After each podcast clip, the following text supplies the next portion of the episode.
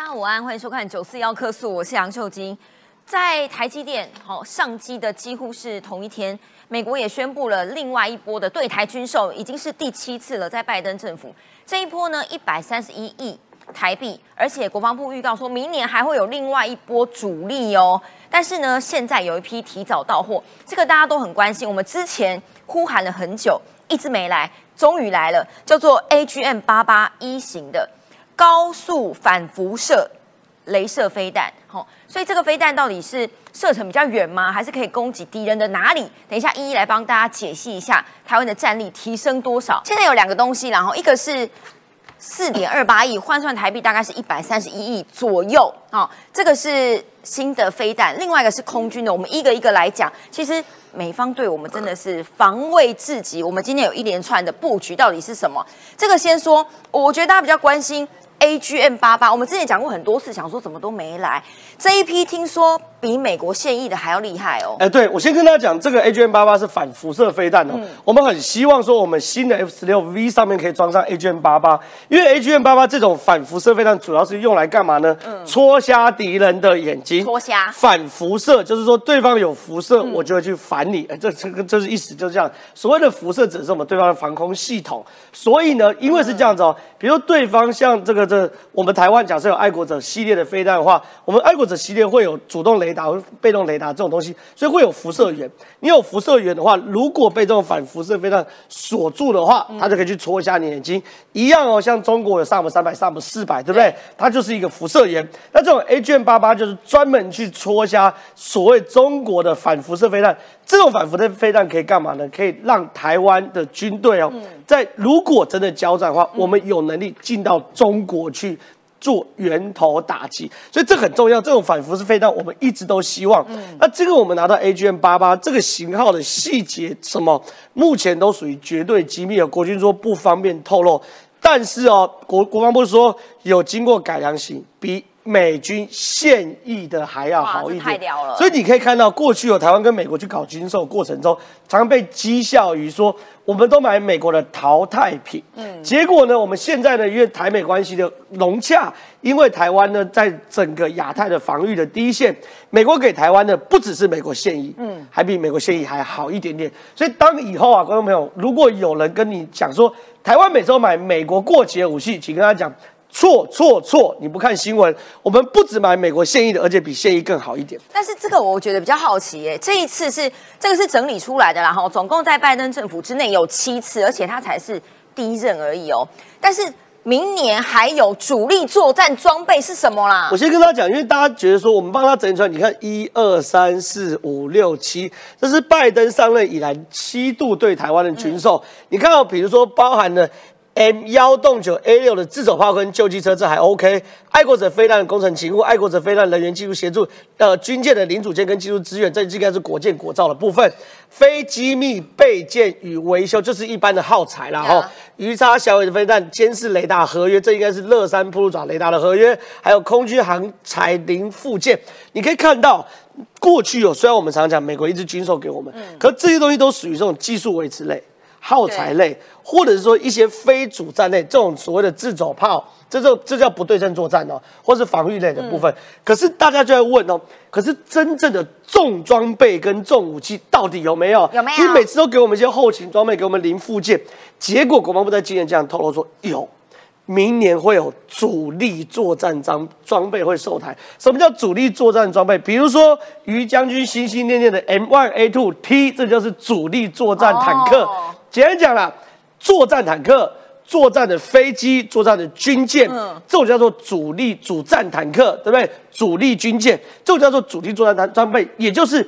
一个军队的核心骨干，每你每周卖我们一些技术资源啊，咔咔角啊，零件，当然这些都很重要。对啊，但是它是 F 十六的啦，或者是 C 幺三栋的零件，其实也蛮重要的。但是原则上这都属于后勤的嘛，对不对？可我们一般看这种军龙壮盛，我们还是希望有大坦克啊、大的飞机啊、大军舰。当然这是比较落后的思维，现在都流行做所谓不对称战争。对。可是呢，其实呢，我们一般来说军队要骨要要底气哦，这种主力作战装备也很重要嘛，对不对？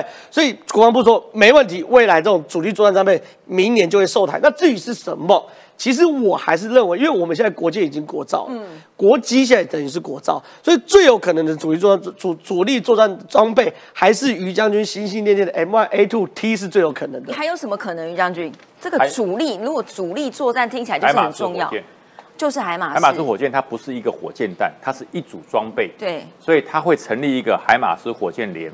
哦，所以那是一个及时的战力，那个明年就要到了。对，那个跟 MYA2T 其实是异曲同工之妙，它会比 MYA2T 稍微晚一点。OK，对，哦，所以是海马式跟你刚刚讲那个战车都有可能。总之一连串的没有停过，non-stop，好不好？另外一个 non-stop，因为刚刚讲的应该是陆军的，空军也有增加我们的防空系统。对，很有趣。我先跟大家讲说，其实台湾应该是世界上防空系统最密的几个国家之一哦。现在呢，国防部的战规是市长李世强十二月七号说，美国七日除公布对台空军战舰的零售军售之外呢，也以七亿两千五百六十八万一千元绝标维修空军的等等等等雷达。我先跟大家讲一下。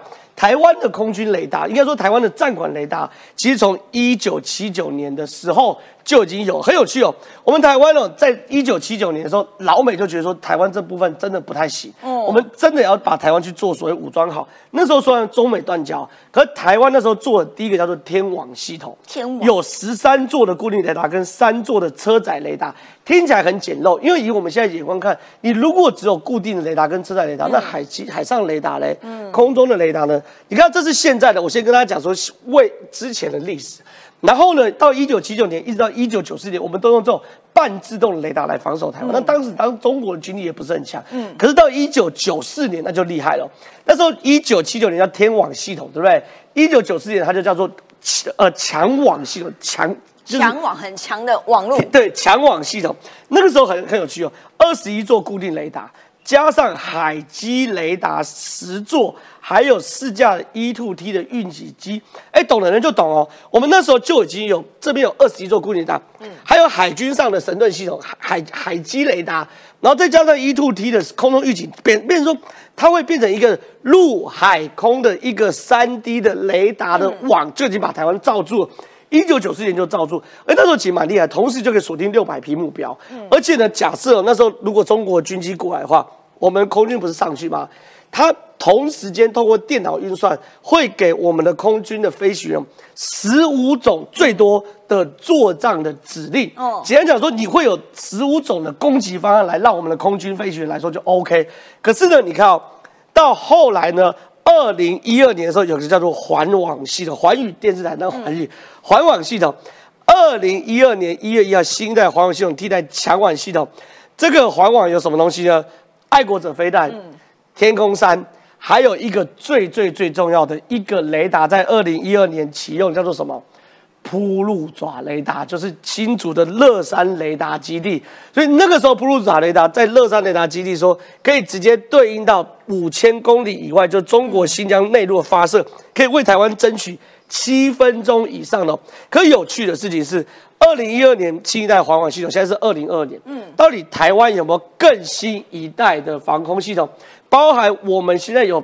更进一步的预警机，对，包含我们有没有可能跟日本连线，嗯，包含我我们有没有可能跟美国连线，都有可能。所以你看哦，在这次军售中，美方特别维修空军的战管雷达，作为一百一十一年到一百一十五年的年度维修案，除了维修之外，有没有扩充专案？嗯，有没有变成整个第一岛链的所谓的统一指挥链？我们都在期待哦。另外呢，因为我们已经有乐山雷达在北边，对不对？美国一直希望我们在南边也做另外一个普鲁爪雷达，等于是北边的乐山雷达帮忙守宫古海峡到日本这边，南边的如果再做一个可以守什么？守台湾到菲律宾中间的巴士海峡这一块。所以这些东西呢，都是做于空中预警跟提前战备预警之用，我们未来都有可能会达成。我先解释为什么这个是简体字，因为呢，大陆。我想，我讲大陆网友小粉红们自以为对台湾的雷达分布很了解，所以就做了这张图。但是我跟大家说，美方这个 update 啊，年度维修一进来，这些都不是你们本来想象的样子了，好吗？你们就继续画这个图吧，没关系。但内容物是什么，你绝对想不到。但是因为关键，请教楚英委员，还有一个东西叫做晶片。我们虽然讲了很多，但是因为呃这一连串的军售案，几乎是在拜登去台积电，那个是同一天发生的，所以在这两天之内，台美关系或者是美中台关系起了什么样的变化？呃，我想其实最重要的变化应该还是在于，呃，我相信这一次的选举当中，一定会因为选举所以产生很多的以美论。哦，其实我相信在呃更早之前，这个俄乌战争爆发的时候，大家就一直开始怀疑美国的立场，怀疑呃整个我们国际有人对我们坚定的支持。讲到美国之前呢，我想要先来帮忙打一本书哦，这是美呃日。日本的前防卫副大臣，也就是中山泰秀先生，他今天现在人正在台台湾，他昨天到的。那今天他，因为他出了一本新书，是有关于他关注台湾的安全。那么他特别讲到，他是不只是他是安倍呃晋三前首相哦，他们在同一个这个什么政治上的派系之外，事实上他也是长期关注台湾。他甚至于是讲过，台湾跟日本之间的关系是跟家人一样，是兄弟。哦，就是他。那么他其实也特别提到了整个台湾的环境。为什么会从这本书先带起来的原因，是因为，呃，为什么日本的前方会副大臣中山先生他会特别出这本书，然后去讲到整个亚洲的情势？这就代表着是他认为台湾的这个所谓台湾防线不能匮乏。台湾防线一旦如果匮乏的话，那么溃溃散的话，那么包括日本，包括整个亚太的防线就会因为这样而产生漏洞。那我会从这里讲起，再回答晶晶的问题的原因是，因为对于美国来说，他看到的东西跟日本一样。所以在军事的部分，他要协助。对，那我为什么说讲到会有些以美论？是这一阵子我们真的听到很多很多，就说啊，台积电呐，哈，因为到美国去了，所以台湾就被掏空了。我要告诉大家啦，就是说今天不是他去盖厂房，你真的以为你是哈利波特还是哆啦 A 梦吗？你说要盖一个什么呃大厂房，然后投资多少？今天盖，明天就开始生产吗？绝对不是这样。说真的，厂房大家都会盖，好不好？但是内容物才是最重要，就跟这个内容物才是最重要。是没错，今天讲到重点了。那么我要来告诉大家，就是我们台积电每一年当中，它它的年产的总额呢，每个月是两百一十九万片。那么在占了，也就是说，其实有百分之八十四是在台湾生产的。所以说，就算今天美国，我们以现在最新的数据是，它可能会盖到六座的晶圆厂。事实上，它所生产的这样的片数还是不及于台湾。那么我们要来看说，那所以说，呃，有人讲用那个，我我我之前哦选前有看到一个影片是说，看到飞机。呃，在机场，然后有飞机一架一架的把台积电的人，然后人才再到美国去，然后就说糟了，要去设厂，所以我们连人才都要被带走了，一副好像就是台湾要沦陷、要大逃亡的感觉。不是不是，我这边要告诉大家哈，其实我们台湾现在哈，说真的，台积电真的不只是护国神山啦，我觉得也提供了非常多台湾优秀工程师非常重要的这个所谓事业上工作的地点啦。台湾现在有五万多的工程师，但是呢，到美国支援的只有五百，其实。只有百分之一。那我更要强调的是，在这样的以美论认为说要掏空台湾的这个部分，我另外要说的是，我不知道大家现场是不是真的都了解。像我们都说啊，七纳米、五纳米、三纳米，现在再到二纳米、一纳米，大家是不是知道数字越少其实是越厉害哦？跟 iPhone 不一样哦，哈，iPhone 十四比 iPhone 八厉害。但是我先告诉大家。奈米三比奈米五厉害，可不可以？大家先有这个概念。我我是不知道，可能电电视机啊，不，这个网络如果没有概念的，请点我们昨天的影片，创下大哥有非常精密的讲解。对，所以在这里就要告诉大家了，这个是最重要的，就是先进的制程是会留在台湾。以台湾来讲，三奈米它已经开始量产，那么二奈米呢是已经开始。盘整整地，然后一纳米的部分呢，在龙科三级也要开始扩大增加，也就是说厉害的在台湾。好，我刚刚先讲这个原因，就是因为在美国的目前是五纳米，但是它预计二零二四年才会开始生产，而二零二六年呢才会有三纳米，这就是我刚刚一开始讲的。所有的这些重要的科技，因为台湾毕竟腹地有限，当你慢慢的进入下一个先进制程的时候，那么一些比较周边的东西，呃，周边的制程就会移到海外去，或移到国别的国家去。我们最近大家都要去封日本，因为这个日币很低，对不对？大家记不记得以前都说为什么都要到日本去买东西？因为大家都说最好的东西会留在日本，然后他们比较淘汰的才会外销。那我当然不是说这是淘汰，而是我觉得台湾也有这样的观念，所以这是为什么包括台积电的执行长都，呃。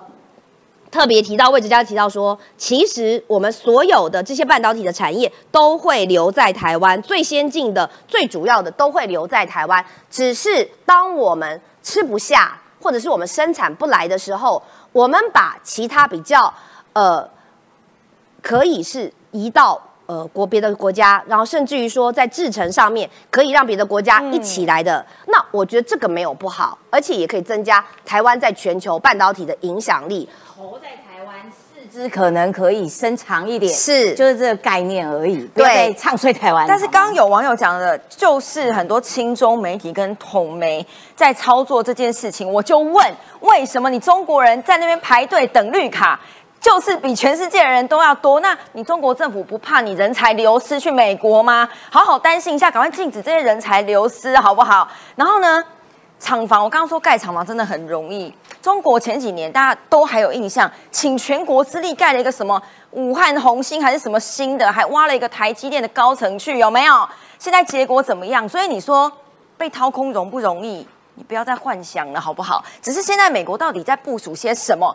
关键一个叫远程打击，就是刚刚楚英委员提到的，包括了你可能从台湾开始第一岛链到第二岛链，全部都要部署，美国都有在准备。这其实哈，这不止美国跟澳洲，其中英国也加入了。英国对他们连续三年对于台湾的安全问题都纳入了他们三方安全会谈里面。这三个国家其实就呃最北方的美国，那靠近欧洲的英国，还有最南的澳洲，这三个国家注重一件注重一体四个面向的事情。一体就是国际，哦那国际的安全、国际的次序、国际的空间，还有什么？国际的民主价值。对，这四大价值，大家发现哈，好像我们耳熟能详。我告诉你，那些小粉红心中陌生的很。那是民主是什么？民主它没有民主啦，能吃饭、能够出去走路就叫民主。现在它上海被封成这样，连走路的自由都没有，对啊它没有民主。那么空间呢？什么叫空间？印太战略，嗯，整个从印度洋一直到太平洋，整个地区的自由航行，这就叫做整个空间的安全。那么现在，如果台湾的地区被控制住了，台湾被中国给拿去了，控制住了，那各位，印太切一半，台湾刚好是从太平洋通往印度洋最重要的枢纽，所以台湾的繁荣与否，对整个印太地区关键的地位，各位不是大家要利用台湾，是台湾刚好就生在这里。这不能改啊！你们一人拿一条船，把台湾用力的划划呀划往夏威夷，就没有这个战略位置，划不动嘛。台湾就是一个不动的航空母舰，所以英国、美国还有澳大利亚曾联合声明讲的这这一件事情，这叫什么？台湾是整个印太核心点的民主领头羊。对，因为这个地方我们最我们最民主啊，我们可以自己选出总统，我们可以自己决定我们要做什么。我们的台积电，我刚刚讲到台积电哈，其实我在这段辅选这个选选举期间，我遇到了好几个台台积电的卫星产业的老板，他跟我说，我说，哎，你要不要去美国啊？你要不要去美国发展？他说，我不是我去不去的问题，去成本增加好几倍。嗯，因为其实台积电哈，我我举一个例子来讲，台积电要做生产的量能，它除了技术以外，还有一项东西，大家可能忘了，就全体的监视这个产品成功与否。那个监视的系统机密到什么程度？这个制程做错，它就会发出预警。这个预警不是传到什么什么终端电脑，是传到每个工程师的手机里面。所以说这一套开发的软体系统，它会不会去你是？说谁能每个人都知道这个错了，然后谁能解决，谁就赶快冲到对，实验室去这样明，。他直接指明这个错是谁能解决，他的手机就会响。然后不论你在任何地方，你就要回来解决，这就是台积电的精神。于将军，于将军，你的手表响了，赶快回对对对对，赶快回来，就跟我们那个战备紧急扣人一样。对，那你如果不扣回会怎么样？对，不会像高鸿安一样叫你交这个公积金赞助费了。那在你的整体的考绩的基点就会差一点。所以这是台积电不是一个企业，它是一串企业是一。个文化。对，所以说即使这些呃产能移到美国去，它只是把它的产品移过去，这些卫星周边生产的产业还在台湾，所以你说怎么会变成美积电？做梦不可能。那相对的，因为如此，所以台湾更重要。台湾不只是一个地区，嗯，台湾这个地方有一个紧密结合的科技整串的人才在这里，所以拿不走。所以澳洲觉得我重要，英国觉得我重要，美国觉得我重要，所以这段时间呢，连续三年都对台湾提出了台湾是整个印太繁荣的关键位置，是这个道理。但现在这个是美国国防部长讲的啦，哈，美国要把呃很多的战机啦、轰炸机，透过非永久驻扎轮调机制，加强跟澳洲的合作。轮调机制是什么意思？这听起来很复杂，对不对？我告诉你，一点都不复杂。这个跟未来这个整个美国要做的整体的战备有很大的转变。我先讲到这边，什么叫台风啊？这个台风是什么？是一个中程的战术飞弹。嗯，那么这个台风当时在 INF 有一个所谓中程的战术飞弹的限制合约里面，美国跟俄罗斯做了一个合约，嗯就是你不要发展，我也不要发展。OK，对，这个中程是什么？五百公里到五千五百公里叫做中程。五千五百公里还叫中程，啊，叫中程，叫中程。那为什么要这样子呢？反而长程不限制，要限制中程，哦因为中程可以放在军舰上。哦，如果军舰开到你家附近，剩下三千公尺，我就打到三千公里，我就打到你啦所以说大家互不侵犯。可是美国在这段时间，其实在二零一九年他就退出了。嗯，他说我不跟你签了。